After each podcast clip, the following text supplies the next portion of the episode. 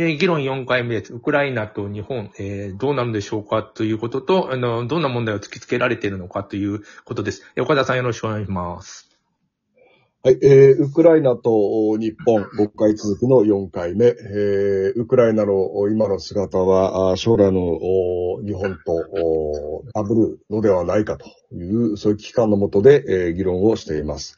えー日本の安全保障の話3回から続きで、えー続けていきたいと思いますが、私が提案した日本が徹底した類のない衛星中立国を宣言すべきだという提案をさせてもらいました。で、前田さんからはそれはあんまり現実的ではないのではないかという話がありましたけども、お皆さんいかがでしょうか？アメリカから見てどうでしょうか？日本の衛星中立国。アメリカが許すでしょうか？認めるでしょうか？そんな観点も含めて高田さんどうでしょう？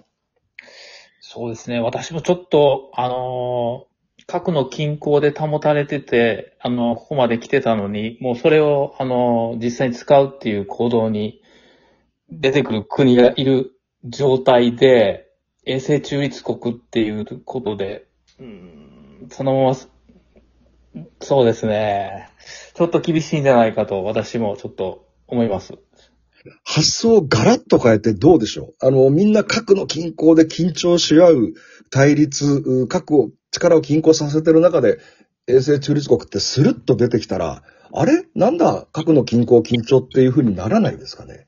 そういう枠組みを別途作れないですかね？核がすぐなくなるとは思わないんですけど、私はもう、ほぼ、この考え方 でしばらくこう、提案続けて皆さんから批判を浴びながら、連動を高めて、この衛星中立国の形を、おまあ、案として作っていけたらなと思うんですけど、これまでの発想は確かにそうなんです。でも、次元を変えて発想を変えて、なら、どうにかならないでしょうか。例えば、その、一切、もう帝国に軍事も何も提供しないと。で、一方で徹底した各国に協力。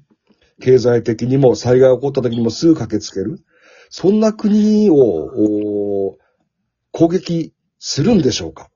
という、あのーこう、性善説に基づいてるんですけどね。あの、アメリカ軍が日本、あまあ、国連軍ですけど、いて、えっ、と、それがいるうちは、とりあえずあの、衛星中立国って言えない状態だとも思いますよ。だから、うんそこ、そこからどうするかになってしまいますね。ちょっと日本のだけでは宣言しづらいなっていう。あのーアメリカ軍をいす、あのー全部日本から出て行っていただきます。あのー出て行っていただいて、自力で、えー国を守る。それが、それが、なんていうんですかね、日本の安全保障を見直そうっていうことじゃなくて、日本の国づくりをゼロからやりませんかっていう提案なんですね。アメリカに軍事の傘に入れてもらっている一方で、アメリカに見返り、経済的な見返りをどんどん吸い取られていっているという事そ実。このアメリカ支配、戦後、敗戦後のアメリカ支配があまりに長く続きすぎて日本は自分で考える力を私は失ってると思うんです。自公を失ってると思うんです。一から国づくりをしましょうという、この提案の一つとして、衛星中立国というのを題材として出してるんですけど、もっと批判してください、皆さん。いや、批判ということではないですよ。だって、あのーいや、こう、こうしたいっていう、まあ、意見だと思うのね。で、でどうやって日本を守るかっていうと、えなんていうかな、あの、いや、みんな、優しい人たちじゃないじゃん、全然。で、えーで、面接中からやりますと言って、じゃあアメリカ出てってくださいって言った途端に、あのーロシアが日本を保護するっていうことになったら、まあ中国は確実に来るね。日本を保護しに来るでしょ、絶対に。それどう、それどうするんですかって話になってくるよね。沖縄は必ず来るよね。だから、ハードで、ハードで守ったり敵対するんじゃなくて、ソフトで、日本人は国撃できねえよと。に、これだけ一生懸命やってくれる日本なんか攻められるわけがないじゃないかという性善説に基づいた提案なんですよその停電ね。説が今そのウクライナで起こってウクライナで起こってることだと思うね。うんだからそう、さっきのぶ、さっきのあの、核もタペスト覚書だと、放棄放棄した結果こうなってるんですよね。あそこ、約束したのに破られてんだもん、軽く。軽く破られてるね。えっと、あの、ブータンの話ご存知ですか？お願いします。ブータン。えっと、ブーブータンの国っていうああ、ブータン、うん。うん。あの、ブータンの国っていうのは、同じように、あの、戦争放棄したんですよね。戦争放棄っていうか、あの、隣のネパールがやられちゃったもんですから、ネパールだったかな？ちょっと国の名前忘れちゃった。えっと、自分たちには、あの、国力がないっていうことで、あの、すべて放棄して、自分はグリーン、グリーンカントリーであり、幸せの国であると。で、そういう宣言をして、周りの国から、なんて言うんだろう、同情って言わないな。あの、ヘルプを求めたわけですよ。で、そこうんで、誰もがそこの国を占領することができないという立場を作り上げてしまった。うん国連などに、あの、アピールをして。うんそれで今現在、もうすごい弱小国で、経済は何にも回っていなくて、あの、農産物もないっていう、ブータンっていう国は、それで成り立ってますよね。今ちょっと情勢が不安定になってますけど、私は、あの、岡田さんの意見に大賛成で、今実際にアメリカって、アメリカじゃない、日本っていう国は、世界から見て、あまり相手にされてる国とは思えないんですよ。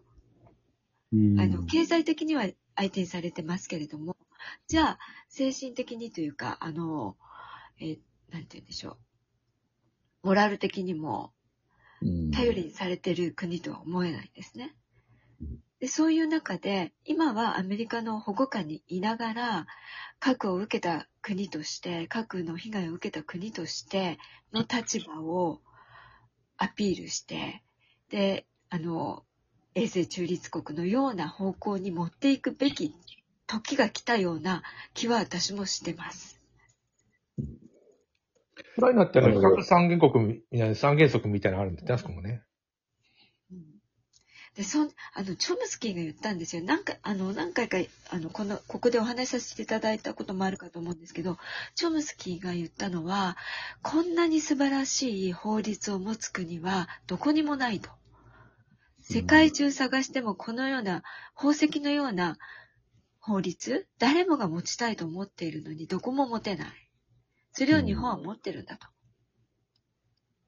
いや、だ僕でも、からそれをうん。大事にする時が来たような気が私はしてます。いや、僕は、あの、そこに関しては、あの、い、あの、なんていうの、乗せられてはいけないって。そう言われたらそうしたくなったり、すごい正論なんだよね。で、ウクライナだって正論言われてやった、なったんですよ。あの、あの、守れとか言って、だから、あの、韓国だったかな？日本の、あの、憲法9条を、えーっと、ノーベル平和賞を与えろとわけがわからんことだから、結構みんな言うんですよね。あの、法律は日本素晴らしい。でも、素晴らしいよ。素晴らしいけど、なんか、乗せられてる感じもするんだよね。それね。わかんない。いただ、うん会本さんね、結局あれですよね、アメリカが、アメリカが作った憲法ですもんね。まあ、日本に軍事力を持たせないようにする憲法を作って、まあそれが日本の憲法って与えられたもんだから。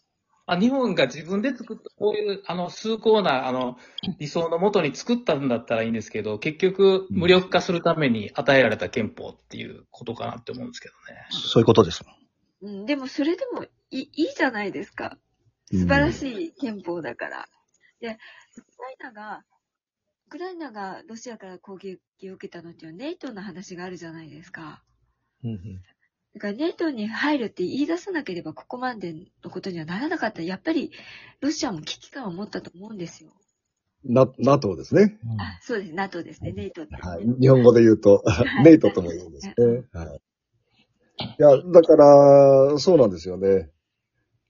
あの、海本さん、あの、前田さん、私が言ってる衛星中立国は、世界最高レベルの防衛力を持った衛星中立国なんです。うんだから核攻撃を受けても、おー核攻撃を受けても、あの、事前に防衛ができる。国土、日本の国土で爆発はさせない。で、えー軍事費は使います。で、えー皆徴兵になるかもしれない。いいそして国のことを守るんです。自分たちの力で。アメリカに、アメリカに日本のことを守ってもらって、アメリカに何も言えないじゃないですか。やっぱり。うんだから、ゼロから国を作るんです。日本が。で、なぜこんなことを、あの、やっぱ感じるかっていうと、おーあの、このウクライナの侵攻、ロシアの侵攻の時に、ある有力なエコノミストです、日本の。に、これで円高になっちゃうよ、大変だよって予想したんですね。ところが、円安になったんです。あの、有事の時には、えー比較的安全で安定した円が買われるという、うこれまでの、お現象がひっくり返った。これは、つまり、いまあ、あの、異常な、ナンセンスな、超お低金利、マイナス金利を取っている影響もあるんですけども、おやはり日本が売りに転じられていた象徴の一つだと私は思ってます。小田さん、でルーブルが戻ったのはなぜなんですか？どう考えても納得いかないんだ、あれ。ルーブル。紙切れになるのかなと思ったら、戻してるんだよ。戻してますよね。なあれも本当謎ですよ。まあ、ロシアが介入したのね。介入してるの、まあ、介入はしてるんだけど、えっと、木村太郎さんが10日続けたらロシア破産するからとか言ってたけど、2ヶ月ですもんね、今ね。うん。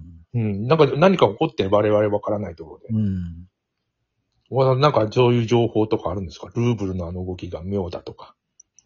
まあ、金融の世界がまた別ですよね。こう、目に見えてるところ。そこはやっぱりイギリスとかアメリカとか絡んでいて、ええまあ、あの、なぜルーブルが戻ったかっていうのは、いろんな経済誌とか、あー書かれてますけど、そんな簡単な単純なものじゃなくて、やはりこう、アメリカを中心とするマネーの特別な動きがある。